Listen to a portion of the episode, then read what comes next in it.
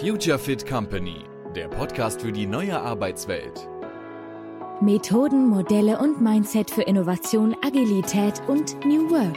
Ganz pragmatisch und frei von Ideologie. Willkommen zur ersten Folge des Future Fit Company Podcasts.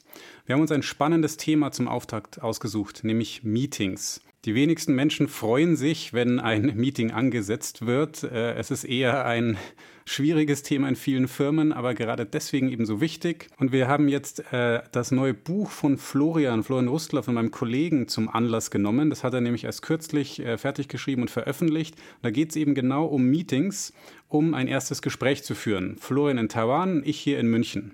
Viel Spaß beim Zuhören. Guten Morgen, Florian, oder guten Nachmittag eher bei dir in ja, Taiwan. Hallo, äh, Daniel, grüß dich. Ist ja schon, schon ordentlich spät bei dir. Ähm, äh, freut mich, dass es klappt. Wir wollten uns hier ein bisschen über das Thema Meetings und Meetingkultur unterhalten. Ähm, ja. Auch vor dem Hintergrund, ähm, dass du ja auch ein Buch geschrieben oder kürzlich veröffentlicht hast, genau zu dem Thema.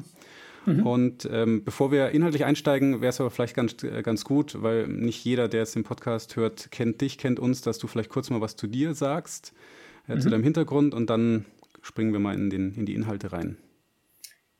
Ja, okay. Also ich bin einer deiner Kollegen bei Crew Effective, äh, Mitgründer seit Anfang an dabei und einer, wie wir uns selber nennen, der, der Innovation Coaches. Das heißt, ich gebe wie du auch und wie die anderen Kollegen auch. Ich bin beim Kunden als Berater, Trainer, Facilitator, teilweise Vortragsredner unterwegs in verschiedenen Kontexten, immer zu unseren Themen, Innovation, agile Organisation, effektive Kollaboration. Ähm, da fällt natürlich auch das Thema Meetings rein und aus dem Grund habe ich eben jetzt kürzlich, aber da sprechen wir gleich noch im Detail drüber, ein Buch genau zu diesem Thema veröffentlicht, wo wir so unsere, unsere Erfahrungen und Practices teilen. Genau, und ich bin im Moment, äh, das hast du auch zu Beginn angesprochen, ich lebe im Moment in Taiwan äh, und die neuen Zeiten machen es ja möglich, dass man wunderbar trotzdem remote und virtuell zusammenarbeiten kann. Und genau, so bin ich in Taiwan, du in München und wir arbeiten remote zusammen. Genau, und äh, das wird zwar erst ein bisschen später veröffentlicht hier der Podcast, aber momentan bist du ja noch im, im Gefängnis, in Anführungsstrichen, in, in Quarantäne, äh, in, in äh, deinem Hotelzimmer, ne? Ja, ganz genau. Also die Taiwanesen sind hier sehr strikt, was, was äh, Corona bzw. die Angst davor angeht. Und äh, jeder, der hier einreist, und ich war kürzlich erst in Deutschland für ein paar Wochen, also jeder, der zurückkommt, egal ob der geimpft ist oder nicht, der muss hier zwei Wochen in Quarantäne und zu allem Überfluss jetzt auch noch in ein Hotel. Das heißt, ich darf das nicht mal zu Hause machen, sondern bin jetzt hier wirklich in meinem Gefängnishotel. Aber das Ende ist jetzt absehbar. Ja, cool. Ähm, ja, dann ähm, erzähl doch vielleicht mal, was dich dazu bewogen hat, weil es ist ja nicht dein erstes Buch jetzt. Mhm. Ähm, wir hatten auch, äh, haben auch gemeinsam mit Kollegen auch, auch, schon mal eins veröffentlicht. Du hattest aber auch schon eigene Bücher. Was hat dich denn dazu bewogen, dieses Buch über Meetings zu schreiben? Ja, das war sehr stark. Vor allem auch die Erfahrungen und die Rückmeldungen mit Kunden, was ja nicht unbedingt immer unser unser Schwerpunkt war so in der, in der Innovationsarbeit mit den Kunden, aber es kam eben immer sehr stark raus, dass Meetings, Besprechungen ein, ich sag mal was Unangenehmes sind. Und das kam immer so am, am Rande eben mit, äh, dass sich Leute, dass sich Leute darüber beschwert haben. Das war mal so der eine Punkt. Also einfach unzufrieden sind mit der Art, wie Besprechungen ablaufen. Meistens mit wenig schmeichelhaften Begriffen, die umschrieben haben, wie das dort abläuft. Und das zweite war ja dann, dass wir uns ja seit 2016 eben sehr stark selbst organisiert, eben auch mit, mit anderen Praktiken beschäftigen, wie, wie Organisationen sich strukturieren können und wie man zusammenarbeiten kann. Und was wir ja auch stark gemerkt haben, ist, dass eben oft der Charakter von Besprechungen sich sehr stark verändert in diesem Kontext. Und, und das waren einfach so Dinge, diese zwei Sachen zusammengenommen. Also ich glaube wahrgenommen zu haben, dass Besprechungen bei vielen Unternehmen ein Schmerz sind und auf der anderen Seite erlebe eben Praktiken, wie das sehr positiv ablaufen kann. Und das war so der Gedanke zu sagen, das wäre doch hoffentlich interessant für viele, das nochmal in kurzer Form zu teilen, um eben Besprechungen besser zu machen. Ja, das, äh, meine, wir arbeiten ja teilweise mit den gleichen Kunden, aber auch von anderen Leuten höre ich das tatsächlich sehr häufig. Also einfach von aus dem Arbeitsalltag, dass Meetings ja tatsächlich immer wieder gerne eine Qual sind oder äh, einfach auch verschwendete Zeit. Äh, mhm. Woher kommt's? Ja, das ist eine, das ist eine Mischung, würde ich sagen, aus, aus zwei Aspekten. Also das, das eine ist, glaube ich, ein, ein individueller Aspekt. Also jeder kann natürlich erstmal bei sich selber anfangen oder kann, man kann von einzelnen Personen ausgehen und, und sehen, wie verhalten sich diese in Besprechungen, was ist deren Beitrag. Also das ist mal der eine Aspekt und dann kann man sagen, woher kommt's? Da ist sicherlich auch, ähm, dass vielleicht nicht jeder sich optimal im Sinne einer gelungenen Zusammenarbeit in der Besprechung verhält. Also das ist so der eine Aspekt. Und der andere Aspekt, sage ich mal, das sind dann eher so organisatorische und gruppendynamische Aspekte, die da ähm, mit reinkommen.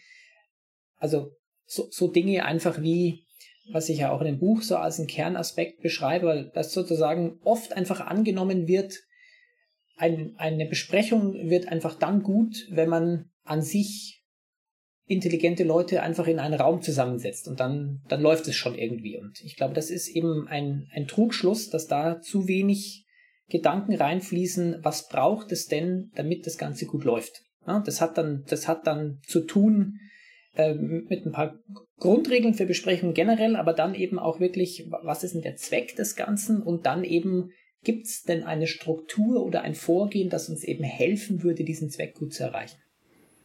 Ja, also, weil du intelligente Menschen erwähnst, wäre auch unfair zu sagen, ein Meeting scheitert, weil die Leute irgendwie dann zu dumm sind oder so, sondern mhm.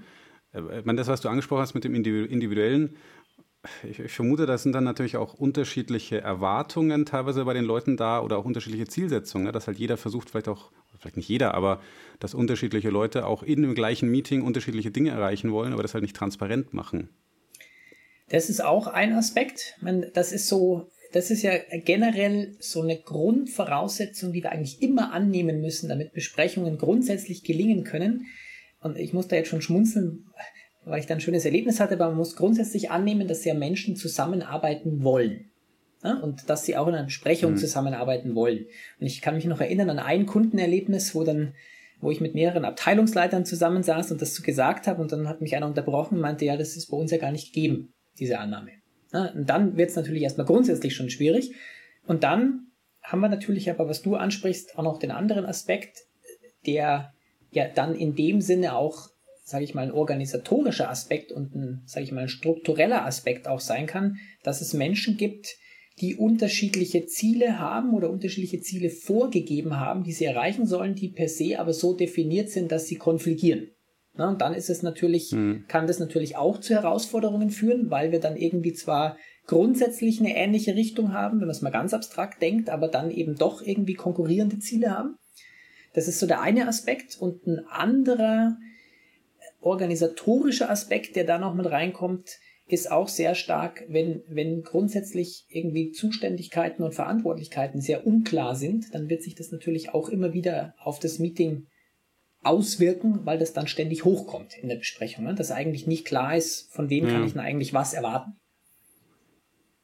Ja, das finde ich, sieht man sehr, sehr, häufig, dass in Meetings eher dann schlechte organisatorische Rahmenbedingungen äh, sichtbar werden oder eben dann auch Probleme verursachen. Das kann man wahrscheinlich in dem Meeting selber, also das ist wahrscheinlich was, was man im Meeting selber dann aber gar nicht unbedingt adressieren oder lösen kann, weil es eigentlich ein größeres Thema ist, oder? Richtig, ja. Also man, gut, man könnte sagen, wir hätten natürlich irgendwann mal eine Besprechung, wo es darum geht, genau solche Themen zu behandeln. Aber äh, grundsätzlich mhm. ja, muss ich natürlich erstmal an und mit dem arbeiten, was da ist, und, und dann ähm, habe ich eben bestimmte Rahmenbedingungen gegeben. Und interessant ist aber eben, dass Besprechungen das sehr sage ich mal, schnell deutlich machen können, wo da vielleicht die Spannung ist in der Organisation. Ne? Wenn ich irgendwie mhm. merke, dass es in Besprechungen eben aus bestimmten Aspekten nicht weitergeht, dann, dann kann ich das womöglich in der Besprechung nicht, lesen, nicht lösen, aber ich kriege zumindest mal einen Hinweis drauf, äh, wo wir vielleicht ansetzen müssen, wenn wir jetzt mal so breit organisatorisch denken, um das zu verbessern oder zu verändern. Ja, ich meine, das ist ja auch dann, da können wir später nochmal drüber sprechen, auch einer der konkreten Outputs oder eine der Kategorien also dieses für solche Verbesserungspotenziale auch aufdecken. Ähm, mhm. äh, vielleicht vielleicht nochmal, um das ein bisschen konkreter zu machen, weil das Buch heißt ja Werkzeuge für großartige Meetings. Mhm. Was für Werkzeuge sind es denn, also müssen jetzt nicht alle hier dann im Detail durchsprechen, aber vielleicht kannst du Beispiele geben oder auch so Kategorien ja. von Werkzeugen? Oder? Ja, also was so ein, ein Kern ist des, des Buches und das ist ja auch die Art, wie, wie wir, wenn wir mit Kunden arbeiten und wenn wir auch Trainings dazu geben, zu Meetings, ne, wie wir das unterscheiden, ist ja, dass wir sagen, also das, äh, ein zentraler Aspekt ist es, das Meeting vom Ergebnis und vom Zweck her zu denken und mir eben die Frage zu stellen, was soll denn am Ende rauskommen und sozusagen, warum machen wir denn das Ganze? Und äh, was ich, was ich dann da in dem Buch aufgezeichnet habe, sind dann eben darauf basierend vier Kategorien von Besprechungen und zu jeder Kategorie gibt es dann verschiedene Werkzeuge oder kleine, sage ich mal, Formate und Strukturen, die ich da anbiete. Und diese vier Kategorien die wir da haben, sind eben einmal die sogenannten taktischen Besprechungen, also wo es eben darum geht, äh, Informationen zu synchronisieren, auszutauschen und, und nächste Schritte festzulegen. Und beispielhaft ein Werkzeug, was ganz viele Leute ja wahrscheinlich kennen, deswegen nenne ich es jetzt einfach mal, wären zum Beispiel also diese Stand-ups, die man aus dem ursprünglich so aus dem Scrum kennt, ne? wo es eben darum geht, ganz kurz in 15 Minuten in so einem gemischten Team zu synchronisieren, was jeder, was jeder heute vorhat, was er gemacht hat und wo er Hilfe braucht. Das wäre mal so das eine.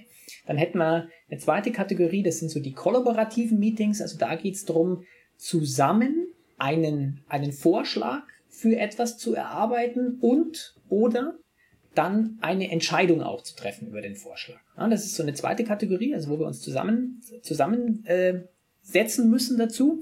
Und ein ein Werkzeug, was, was ich dann hier beschreibe, womit wir ja auch wirklich sehr stark arbeiten und sehr viele eigene Erfahrungen haben, ist dann zum Beispiel die Konsententscheidung, also eine Möglichkeit, Entscheidungen zu treffen in der Gruppe.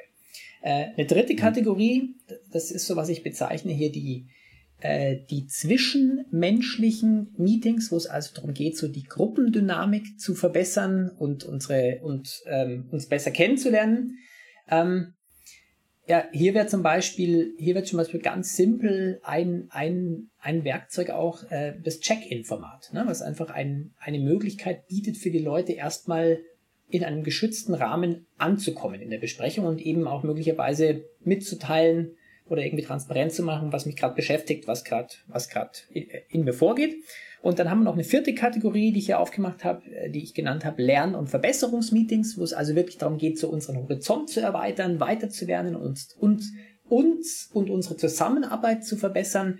Und ich nenne jetzt auch bewusst mal eins, was wahrscheinlich viele Zuhörer vom Namen her kennen, wo dann zum Beispiel ein Werkzeug wäre die Retrospektive, wo wir eben als Team gemeinsam über den Prozess der Zusammenarbeit gucken und versuchen, ähm, Verbesserungspotenziale zu identifizieren. Hm. Das, das, Spannende dabei ist, ähm, du hattest es auch vorher schon mal erwähnt, wie, dass wir, wir aber experimentieren ja auch viel mit solchen Methoden und, und, Werkzeugen, also wirklich auch mit Methoden der Innovation, der Agilität, der Selbstorganisation. Und die Beispiele, die du genannt hast, also zwei zumindest davon, waren ja auch, also Stand-up oder, oder Daily Scrum heißt ja mittlerweile und äh, Retrospektive eben aus diesem Scrum-Kontext. Mhm. Äh, es ist ganz spannend zu sehen, dass viele dieser Methoden sich eben doch auch sehr viel mit Meetings beschäftigen. Ja. Also es ist ja nicht so, dass, dass wir sagen, wir haben jetzt nur die Methoden rausgesucht, die jetzt irgendwie sich mit Meetings beschäftigen, sondern es war ja eher andersrum. Wir haben uns mit interessanten Methoden beschäftigt mhm. und haben halt dann auch gemerkt, ah krass, es dreht sich eigentlich extrem häufig um Meetings, Meetingformate und Werkzeuge für Meetings. Ja, und äh, das, glaube ich, hat so einen, ähm, einen guten Grund, warum das so ist. Ähm, ich habe neulich mal irgendwo gelesen, nicht neulich, schon länger mal irgendwo gelesen, dass es so Leute gibt, die sagen, eigentlich müsste man Meetings komplett verbieten in Organisationen, ne? weil sie eben so schlecht sind. Und äh, da würde ich eben gerade sagen, ja, das ist ein bisschen zu viel des Guten, weil ich eben glaube, dass es auch gerade heute noch, dass Besprechungen für viele Themen, wo sich Menschen eben koordinieren, austauschen müssen und Entscheidungen treffen müssen, dass Besprechungen einfach absolut essentiell sind, weil, weil es eben einfach bestimmte Themen gibt, wo du sehr schnell merkst, dass ein, eine andere, ein anderer Kanal, auf dem man das bearbeiten könnte, das nicht schafft oder dass wir es nicht schaffen mit einem anderen Kanal. Also wir arbeiten mhm. ja zum Beispiel intern sehr viel mit Microsoft Teams, um uns zu koordinieren, grundsätzlich. Ne? Und mhm. wir, wir merken ja sehr stark, sobald ein Thema eine gewisse Komplexität erreicht, dann kommt ja bei uns gleich die Nachricht, lass uns einen Termin ansetzen, wo wir drüber sprechen. Und da gibt es ja einen guten Grund dafür, warum das so ist, weil ich, weil ich das eben dann nicht mehr im, im schriftlichen Getipse ähm, lösen kann, sondern wir müssen uns dazu besprechen. Und gerade so in diesem, in diesem agilen Kontext ist es eben so, dass ja, sage ich mal, grundsätzlich die Anzahl der Besprechungen eher zunehmen und nicht weniger werden. Dafür sind sie aber oft kürzer, als das vielleicht traditionell der Fall war und sie sind eben stärker strukturiert, als das traditionell der Fall war. Mhm. Ähm, aber das, glaube ich, ist für mich somit ein Grund, warum eben viele von diesen Praktiken, die wir so auch kennengelernt haben, sich um Besprechungen gehen, weil das eben einfach so ein zentraler Aspekt ist, wo wir sozusagen die, die, die Intelligenz der Gruppe, wenn wir es gut machen, eben ideal nutzen und heben können. Ja, ich erinnere mich da an äh, selbst äh, ähm, Daniel Kahnemann in dem Buch ähm, äh, Schnelles Denken, Langsam Denken oder Thinking Fast and Slow, mhm. hat er am Ende, das, das weiß ich eben noch, deshalb, weil mich das dann so ein bisschen überrascht hat, da hat er einfach so ein bisschen losgelöst von allem, dann halt auch gesagt, der größte Hebel, den er in Unternehmen sieht, ist eigentlich, dass man die Meetings besser gestaltet. Mhm. Und das fand ich halt deswegen spannend, ich meine, das ist ja ein, ein, guter Gedanke, aber es hat halt überhaupt nichts mit dem Rest des Buches eigentlich mhm. zu tun. Mhm. Ja, da geht es ja um sozialpsychologische Forschung und diese ganzen Bias. Aber selbst er hat dann, ich weiß nicht mehr gar nicht, wie er da hingekommen ist, das hat er schon irgendwie hergeleitet, aber mhm. fand ich halt interessant, dass er dann auch gemeint hat, man müsste halt echt mal bei, bei Meetings und Besprechungen ansetzen. Aber ja. ich glaube eben auch, die, dieses, wir, wir, wir schaffen die ab, äh, funktioniert halt einfach nicht. Und selbst so nett gemeinte Aussagen wie, man muss sich weniger besprechen, äh, ist ja auch irgendwie, dann macht man halt weniger von irgendwas Schlechtem. Mhm. Also äh, die, vielleicht ist eher dieses Strukturieren ist ja dann eher der, der Ansatz, ne? Ich glaube ja. Also ähm, nochmal noch mal so zurückzukommen, wie du sagst, also das, da wären wir ja wieder auch bei so einem anderen Begriff, ähm, den du ja mal beschrieben hast im Artikel, das wäre dann wieder mehr so Cargo-Kult. Ne? Also wenn ich einfach eine Methode um der Methode willen mache, ohne zu hinterfragen, warum. Und man kann es ja eben andersrum eben genauso sehen, also einfach nur zu sagen, ähm, Besprechungen können wir uns alle sparen und deswegen machen wir keine mehr, ist ja dann auch eine Art von Cargo-Kult, weil ich eben nicht reflektiert habe, was ist denn eigentlich der, der Zweck des Ganzen, warum will ich denn das machen? Ne? Und ich, und ich glaube mhm. eben auch, ähm, dass, dass es absolut in, in, in, in, nicht in allen, aber in vielen Fällen einfach eine, eine ähm, gleichzeitige Live-Interaktion von mehreren Leuten, also Besprechung, ähm, dass das eben so der angemessenste Weg ist, um bestimmte Themen zu gestalten. Und ganz ähnlich, wie wir es ja auch mit unseren, mit unseren Innovat mit unserer Innovationsarbeit merken, ist es eben auch hier wieder so, dass es sinnvolle Strukturangebote gibt und Formate gibt, wie wir eine Gruppe dabei unterstützen können, möglichst produktiv und effektiv auf, so ein, auf, auf ein Ziel oder auf den Zweck der Besprechung hinzuarbeiten. Ähm, und ich glaube, das, das geht halt sehr mhm. so in den Zeitgeist, was wir jetzt ja auch mit diesen, mit den ganzen Methoden von Agilität und Innovation haben, die halt einfach eine Struktur anbieten. Und genauso gibt es dann jetzt eben stärkere Strukturen für Besprechungen. Mhm.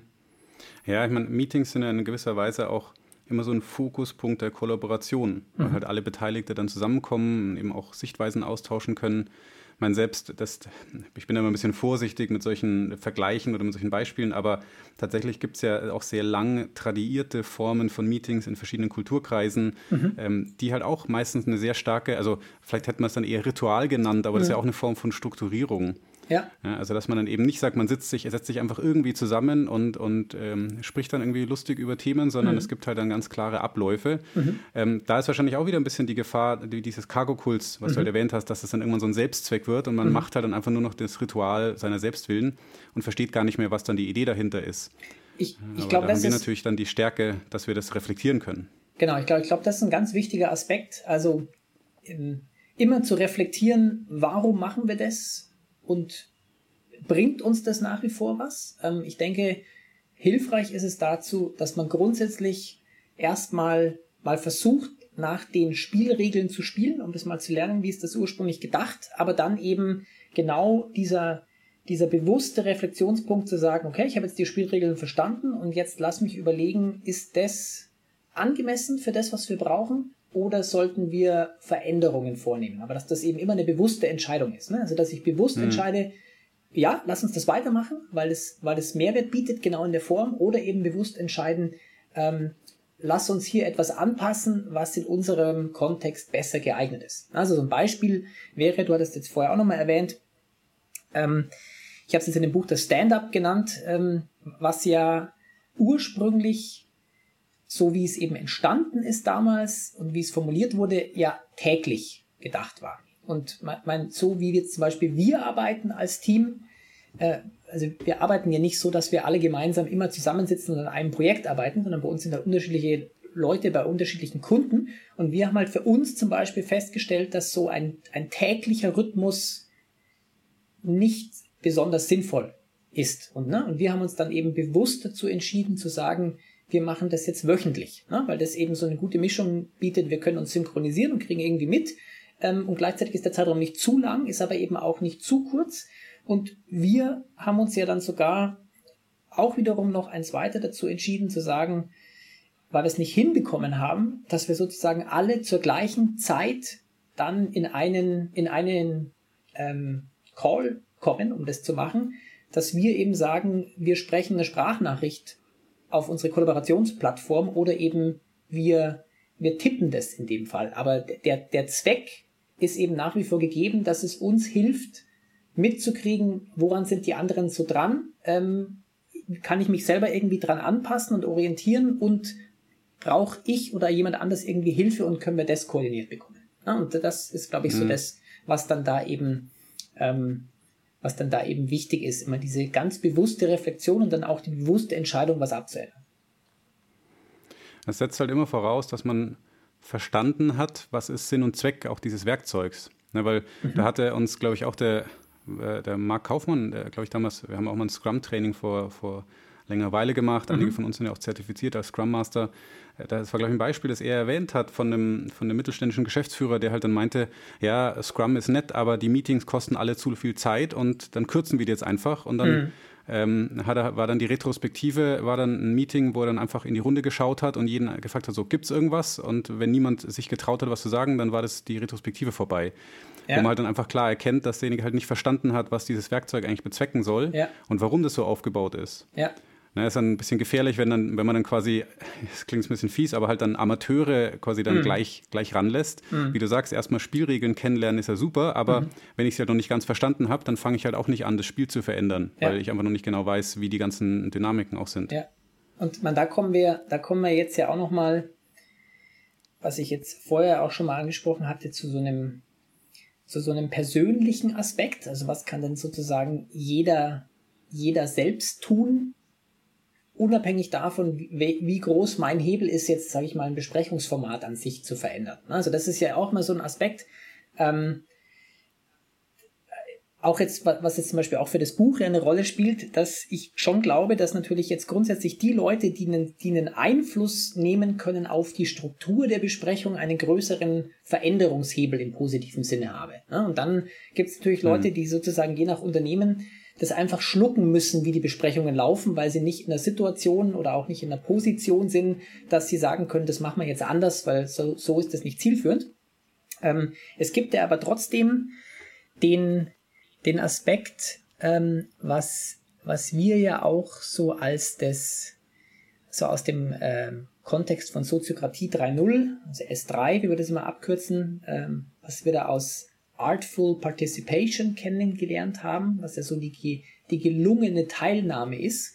Ähm, und was ja immer besagt auch, dass ich mich sozusagen hinterfrage, ist denn mein jetziges Verhalten und mein jetziger Beitrag jetzt so der, der größtmögliche Beitrag, den ich leisten kann für die Effektivität unserer Zusammenarbeit. Ne? Und, und das ist natürlich grundsätzlich ähm, etwas, was ja erstmal jeder für sich leisten kann und auch leisten muss.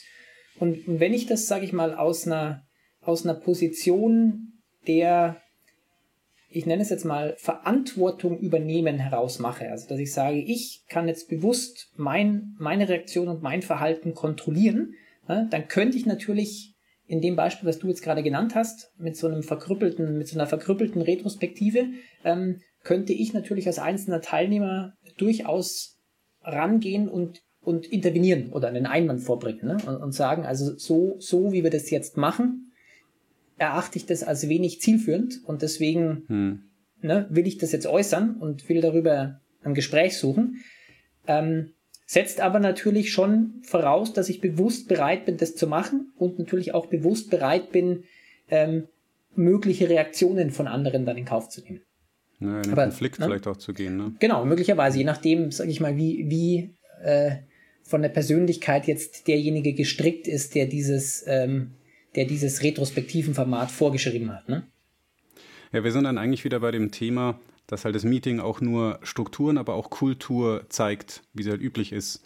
Ja, aber wenn das natürlich so ein Setting ist, wo halt zum Beispiel jetzt dieser Geschäftsführer, ich meine, ich kenne den ja nicht, aber ja. wenn das jetzt irgendwie eher so der Typ Patriarch ist, der halt ja. gerne alles selber entscheidet und überall mitmischt und dann vielleicht auch gerade neue Mitarbeiter dann quasi so ein bisschen auch einfach erdrückt, auch durch, vielleicht auch nur durch, durch Erfahrung und Eloquenz oder so, dann äh, ist das halt genau das, was sich natürlich in einem Meeting widerspiegelt.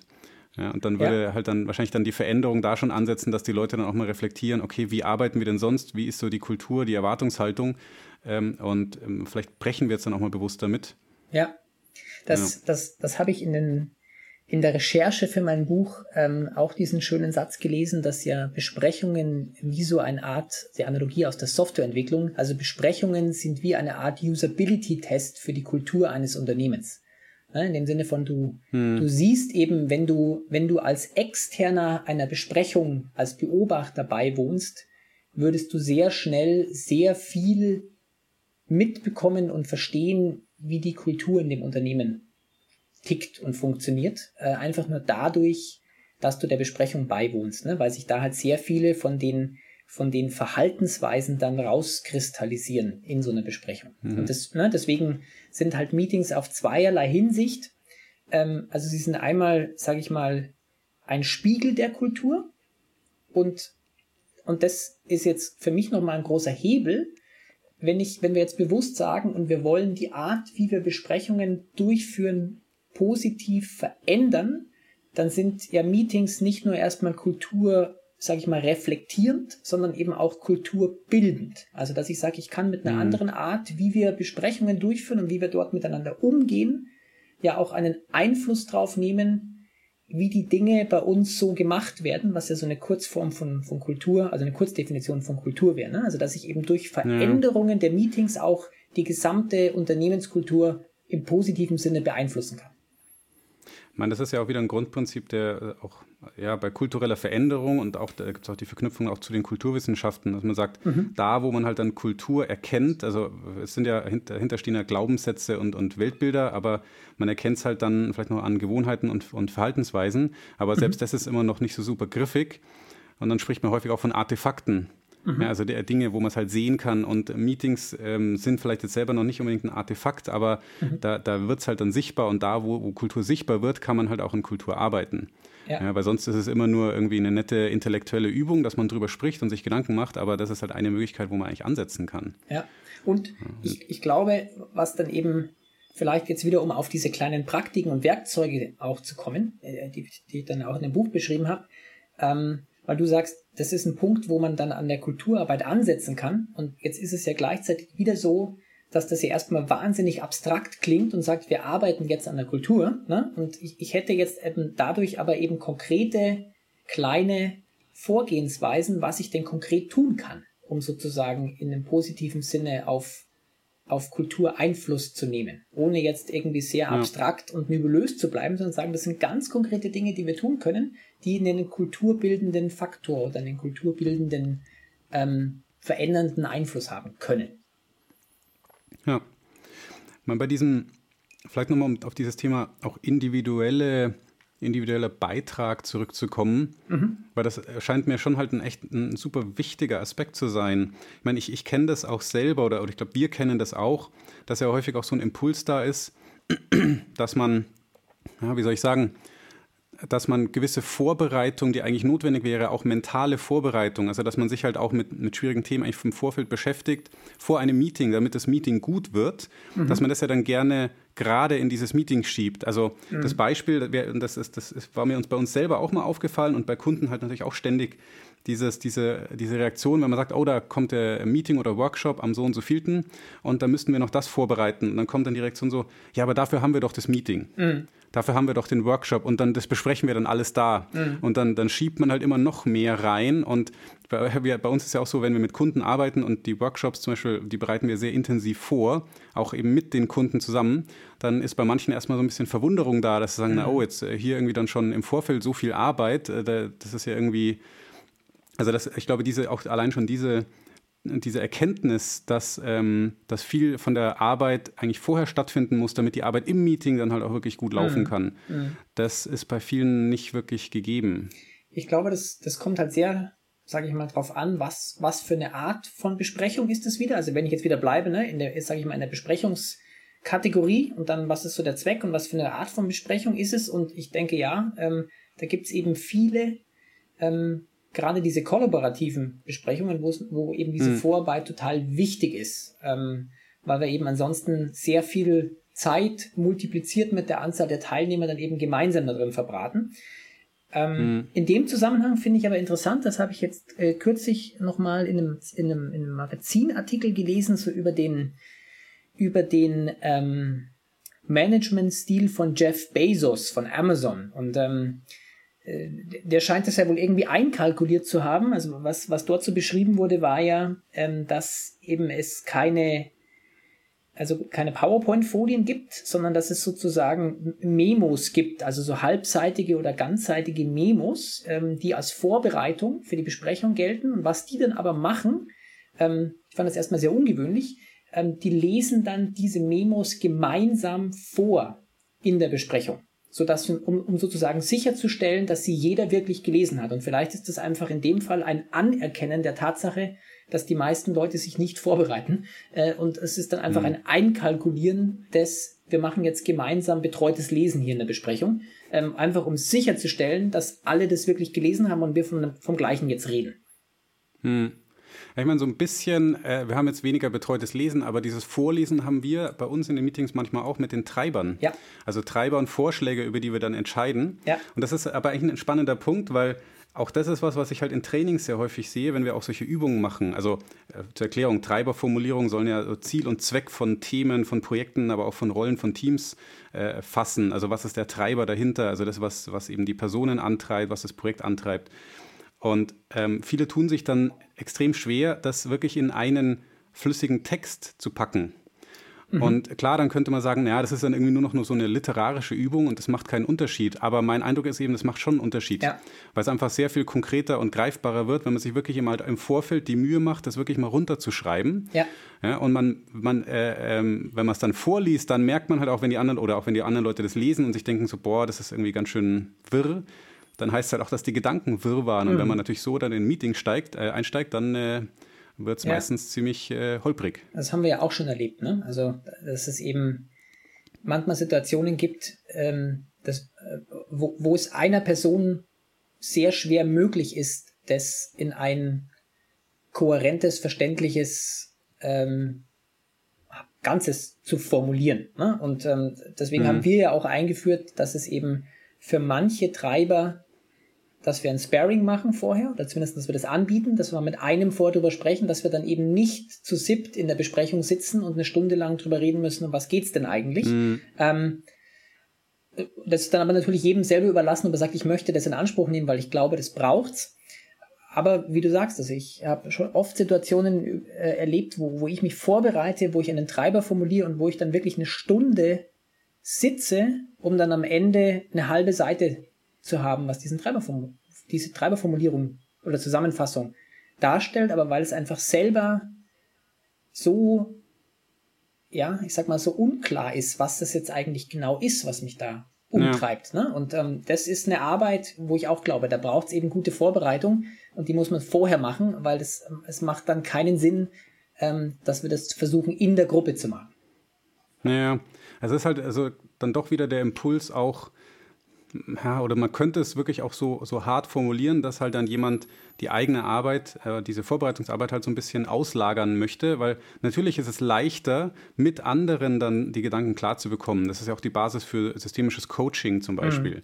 dass man mhm. jemanden hat, mit dem man spricht. Deswegen haben wir auch gesagt, ja, Sparring ist manchmal schon sinnvoll, aber ähm, das hatte ich auch ein Gespräch mit dem Kunden, das weiß ich noch, wo er dann meinte, ja, boah, wenn ich dann für so einen Treiber vorher dann eine halbe Stunde brauche, das ist ja, das ist ja furchtbar. Und dann meinte ich, mhm. naja, die Alternative ist halt, dass du dann zusammen mit allen anderen jeweils eine halbe Stunde im Meeting halt brauchst. Mhm. Wenn überhaupt. Also es kann ja auch sein, mhm. dass manche Sachen, also oder manche Sachen sind ja zu zwei, zu dritt eigentlich schneller äh, zu klären, als halt dann zu sieb, zu acht. Mhm. Und äh, dann ist halt wirklich die, die äh, Frage da, äh, wie viel Vorbereitung spare ich mir, nur um dann hinten raus sehr viel mehr Aufwand zu haben. Ja. Aber ist denn, ich meine, da, da, kommt auch ein ganz anderer Gedanke noch rein. Es spielt ja im Buch auch eine Rolle und auch wieder, ganz, ganz spannend, auch wieder in diesen ganzen Methoden, nämlich die Frage auch von konkreten Rollen.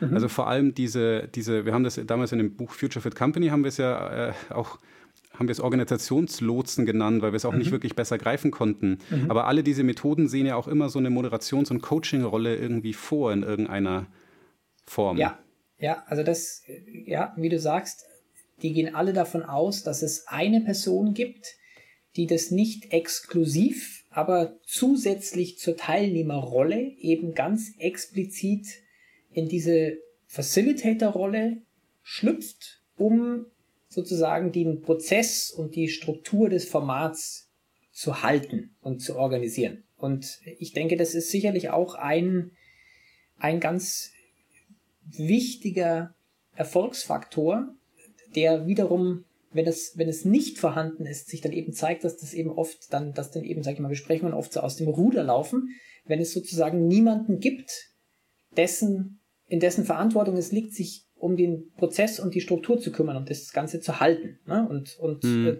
deswegen gehen all diese Formate eigentlich davon aus, dass es eine Person gibt, die diese Rolle übernimmt. Und ich glaube, was eben da wichtig ist, dass mhm. das explizit ist, also dass das klar ist, es gibt die Rolle, dass klar ist, für was ist die Rolle verantwortlich und dass klar ist, wer übernimmt diese Rolle für die heutige Besprechung. Ähm, und ich glaube, in den, in den meisten Besprechungen ist es sehr gut möglich, dass und das merken wir aus unserer eigenen Erfahrung, dass es eine Person gibt, die diese Rolle zusätzlich übernimmt, also zur Teilnehmerfunktion. Und es kann natürlich aber Situationen geben, ist aber eher, eher nicht so häufig, aber möglich, äh, wo wir sagen, da brauchen wir eine externe Person, die ausschließlich diese Rolle übernimmt ne, und gar keine inhaltlichen Beiträge mhm. liefert. Das, das haben wir ja oft, wenn wir als externe Facilitator in in Workshop-Moderationen kommen. Ähm, da kann es verschiedene Gründe geben, warum das der Fall ist. Also A, weil die Komplexität sehr hoch ist oder B, ähm, weil es wichtig ist, dass es eine als neutral anerkannte Person gibt, die das Ganze steuert. Ja. Und vielleicht auch noch ein Kriterium, nämlich dass überhaupt anerkannt wird, wie wichtig und durchaus auch herausfordernd diese Rolle sein kann. Ja. Weil das ist, glaube ich, was, was häufig passiert, dass dann diese, also nicht nur die Moderatorenrolle, sondern auch dann ähm, zum Beispiel Protokollant oder ähm, in, den, mhm. in den meisten Methoden wird man es äh, eher Secretary nennen. Also, äh, dass eben diese ganze Vorbereitung, Nachbereitung, auch während dem Meeting, dass es dann irgendwie den juniorigsten Personen äh, anwesend gegeben mhm. wird oder halt denen, die nicht bei drei auf dem Baum sind. Mhm. Ähm, was ja eigentlich genau, also genau den, den gegenteiligen Effekt dann hat. Also, es zeigt halt, dass man dann eigentlich auch gar nicht wertschätzt, was diese Rolle dann leisten kann und, und muss. Ja.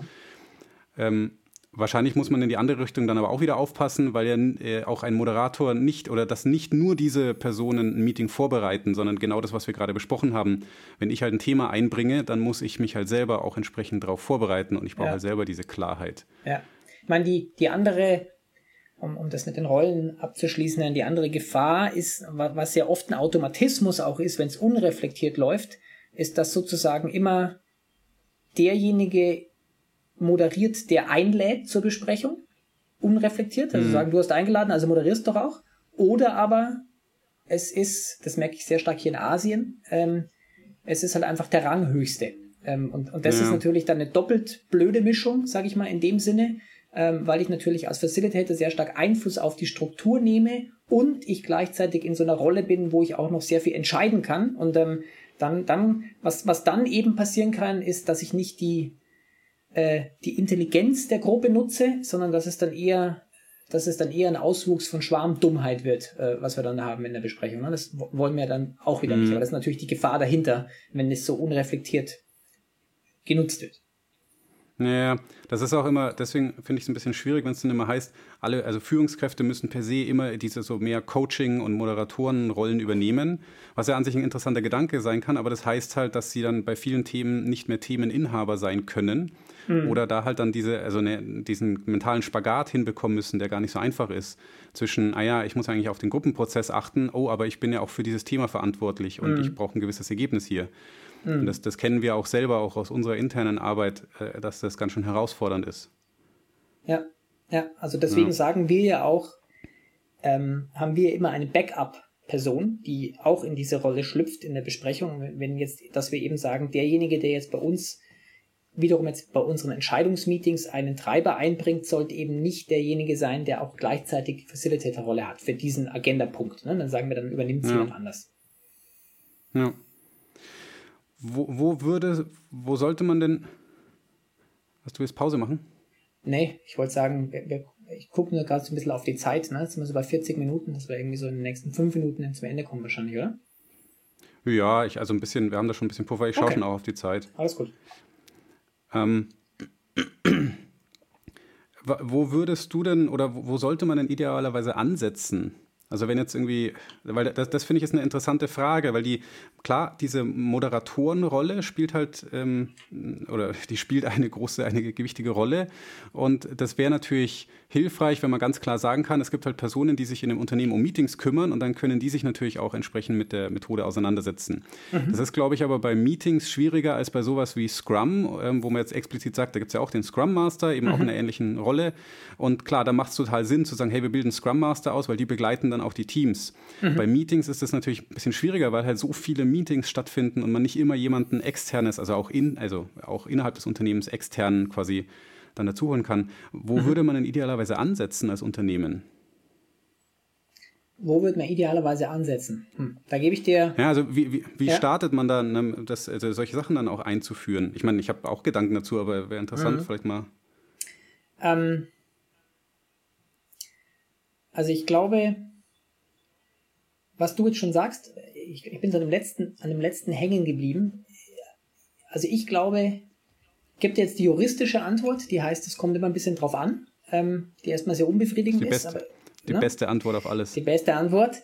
Ähm, aber ich glaube, äh, was du gerade gesagt hast, das Stichwort wäre wirklich, äh, man beginnt gewisse Dinge einzuführen.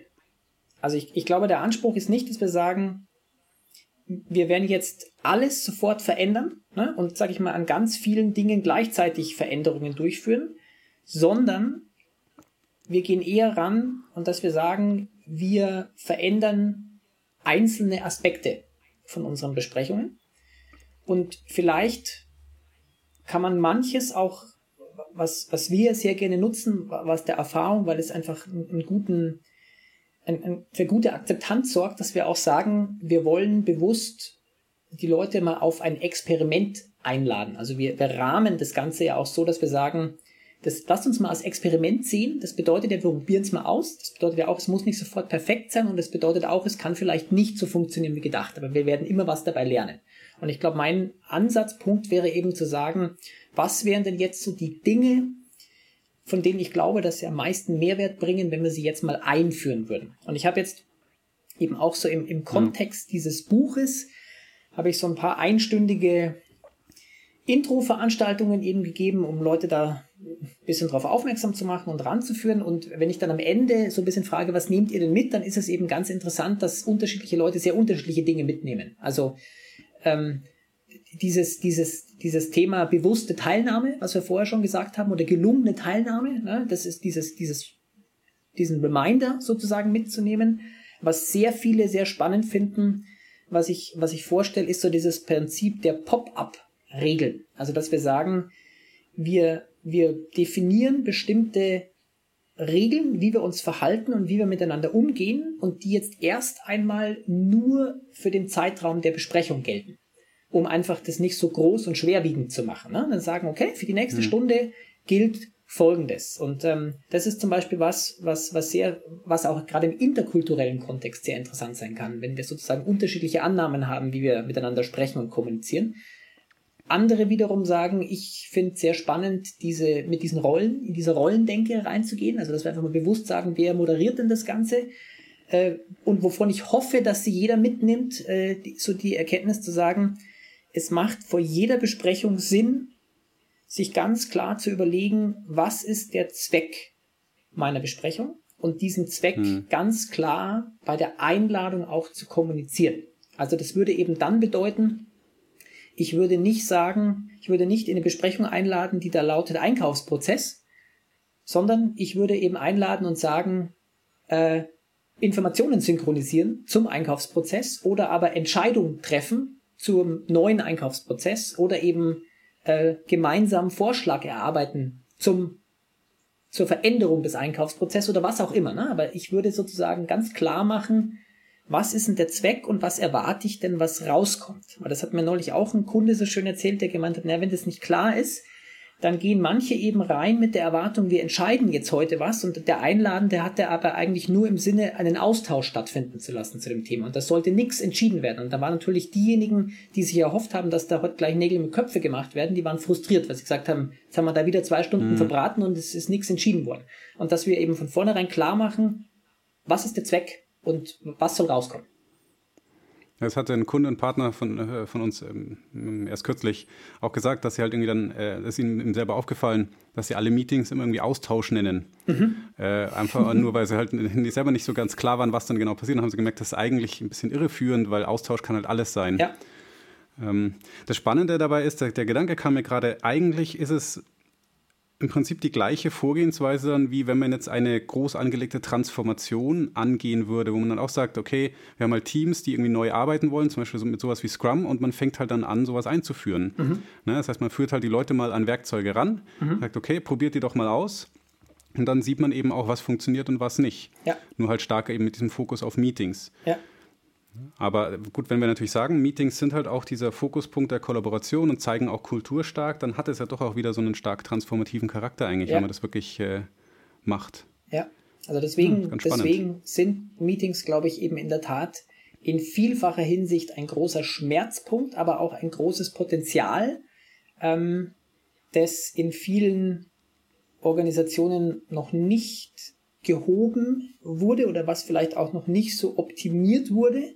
Ähm, und was mir jetzt eben auch gerade einfällt, ähm, was, was ich auch kürzlich gehört habe, ne? also wenn, wenn, wenn ich jetzt mal reflektiere über was wir gerade gesprochen haben, ähm, da kam jetzt nicht ein einziges Mal vor, was immer viele denken, ja, Meeting heißt halt, es ist eine Agenda kommuniziert und wir fangen pünktlich an und hören pünktlich auf. Und ja, das, das sind mhm. Aspekte, mhm. aber das sind aus meiner Sicht jetzt nicht die Hebel, um die es wirklich geht. Nee, das ist so ein bisschen halt auch ein, also es ist ja nicht schlecht, das zu machen, aber ähm, ist halt äh, für allenfalls ein Pflaster quasi, dass man dann auf eine, eine tiefe Schnittwunde versucht drauf zu kleben, ja, weil ja. es liegt sehr viel tiefer eigentlich, worum es ja. wirklich geht. Aber du hast noch einen, einen Aspekt natürlich vergessen, was Leute machen müssen. Die müssen dein Buch kaufen. Ja, und, ja selbstverständlich, äh, wenn sie davon dann, gehe ich aus. Genau. Also wenn, wenn, wenn sie das Buch Werkzeuge für großartige Meetings, wenn sie das kaufen, dann, dann sind alle Probleme gelöst. Das ist, äh, oder? Das ist so. ich, ich, ich hoffe zumindest, und das ist so ein bisschen das Feedback, in das es geht, ähm, also es ist A, äh, da habe ich mich versucht beim Schreiben dran zu halten, ich habe versucht, es so kurz wie möglich, aber so ausführlich wie nötig zu halten, aber ich wollte es eben möglichst knapp und kurz halten. Ähm, und dass es neben ein, ein paar generellen Prinzipien, die ich für alle spannend halte, dann eben einfach ein Angebot mache, wo ich eben sagen, sage, nutzt, sucht euch das aus, was für euch einfach hilfreich ist. Ne? Und, und das, das Feedback geht jetzt eben so in die Richtung, ähm, dass sich wiederum unterschiedliche Leute unterschiedliche Dinge mitnehmen, aber dass es eben wirklich sehr, sehr ähm, praktische Dinge sind, die sie dann anfangen können, in ihre Organisation zu bringen. Und man dafür hoffe ich, ist es zumindest eine Inspiration, sich damit auseinanderzusetzen und, sage ich mal, erstmal ein Bewusstsein drauf zu legen erstmal. Hm. Ja, das ist auf jeden Fall ein guter Startpunkt, denke mhm. ich. Ja, cool. Vielen Dank für die Zeit, die du Danke dir genommen hast. Ähm, ich äh, hoffe natürlich auch, dass unsere Hörer hier was mitnehmen. Bin mir aber auch sicher, dass einige interessante Gedanken dabei waren. Und äh, wir werden uns ja auch mal wieder in dem einen oder anderen Podcast bestimmt ähm, sprechen und hören. Und genau, ansonsten noch äh, viel, äh, viel, naja, Spaß, kann man es vielleicht nicht nennen, aber äh, auch gutes Ausharren in deinem taiwanesischen Hotel, Quarantäne, Gefängnis und äh, vier Tage genau, sind es bald. Ah ja, genau. sehr gut. Wenn der Podcast veröffentlicht ist, dann hast du es zumindest äh, geschafft. Bin ich in Freiheit, genau. Also, danke, bis bald.